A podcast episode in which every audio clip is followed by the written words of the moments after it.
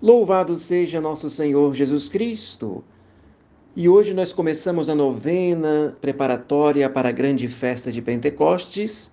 Nas reflexões à noite, eu vou sempre falar um pouquinho sobre o Espírito Santo, seguindo o livro de Dom Rafael Liano Cifuentes, de saudosa memória, a respeito da força e a suavidade do Espírito Santo. E no capítulo 4 ele considera sobre a eficácia da oração perseverante e fraterna. E ele diz que no momento de receber o Espírito Santo, no dia de Pentecostes, os discípulos estavam unidos em oração com Maria, a mãe de Jesus. Isto é muito significativo. Estar unidos em oração é algo fundamental. A oração é o clima do Espírito Santo. E é também o Espírito Santo quem nos leva, como a Jesus, ao recolhimento silencioso da oração. Foi precisamente por ele que o Senhor foi levado ao deserto para orar, conforme nós vemos no Evangelho de São Mateus, capítulo 4. O próprio Jesus se deixou conduzir pelo Espírito Santo. E assim como Jesus, também nós precisamos permitir que o Espírito Santo nos conduza a este clima, a este espírito de oração que é fundamental na nossa vida espiritual. O cardeal Ratzinger, quando ainda era cardeal, ele escrevia que o deserto é o lugar do silêncio, da solidão, é o afastamento das ocupações cotidianas, do ruído e da superficialidade. O deserto é o lugar que situa o homem ante as questões fundamentais de sua vida. Neste sentido, torna-se o lugar da graça. Ao esvaziar-se de suas preocupações, o homem encontra o seu Criador. As grandes coisas começam sempre no deserto, no silêncio.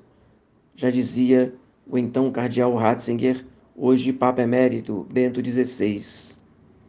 Que importante, então, diariamente tentarmos fazer um momentinho de silêncio, um precioso deserto para que a nossa alma se refaça na presença de Deus.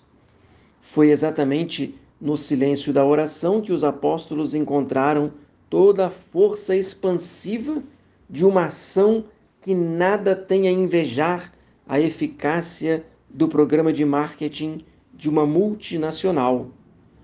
A gente sabe que hoje em dia se trabalha muito com a propaganda, com o marketing, e no entanto, os apóstolos em silêncio no cenáculo com Maria, eles prepararam uma grande expansão do evangelho após o dia de Pentecostes, que talvez nenhum marketing humano é capaz de se equiparar a ação, portanto, fruto da oração, tem uma força que vem do próprio Deus. Então, o silêncio da oração neste dia de Pentecostes foi como a mola comprimida cujo impulso chegou aos últimos recantos do Império Romano e continua até hoje impulsionando tantos e tantos apóstolos, missionários, evangelizadores, catequistas, fiéis leigos que, que também trabalham é, inspirados, impulsionados pelo Divino Espírito Santo. Que seja assim o meu coração, que seja assim também o seu coração. Rezo com você a oração da noite. Dulcíssimo coração de Jesus, recomendo-vos nesta noite o meu coração e o meu corpo, para que repousem docemente em vós Fazei que as palpitações do meu coração durante a noite sejam outros tantos louvores que ofereçais por mim à Santíssima Trindade. Fazei que o meu respirar se tornem atos de ação de graças e de afetos inflamados de amor por vós. Nas vossas mãos encomendo a minha alma. Querida Mãe Virgem Maria, fazei que eu salve a minha alma Desça sobre você, sobre sua casa, toda a sua família, a bênção de Deus Todo-Poderoso, o Pai e o Filho e o Espírito Santo. Amém. Tenha uma santa noite. Salve Maria.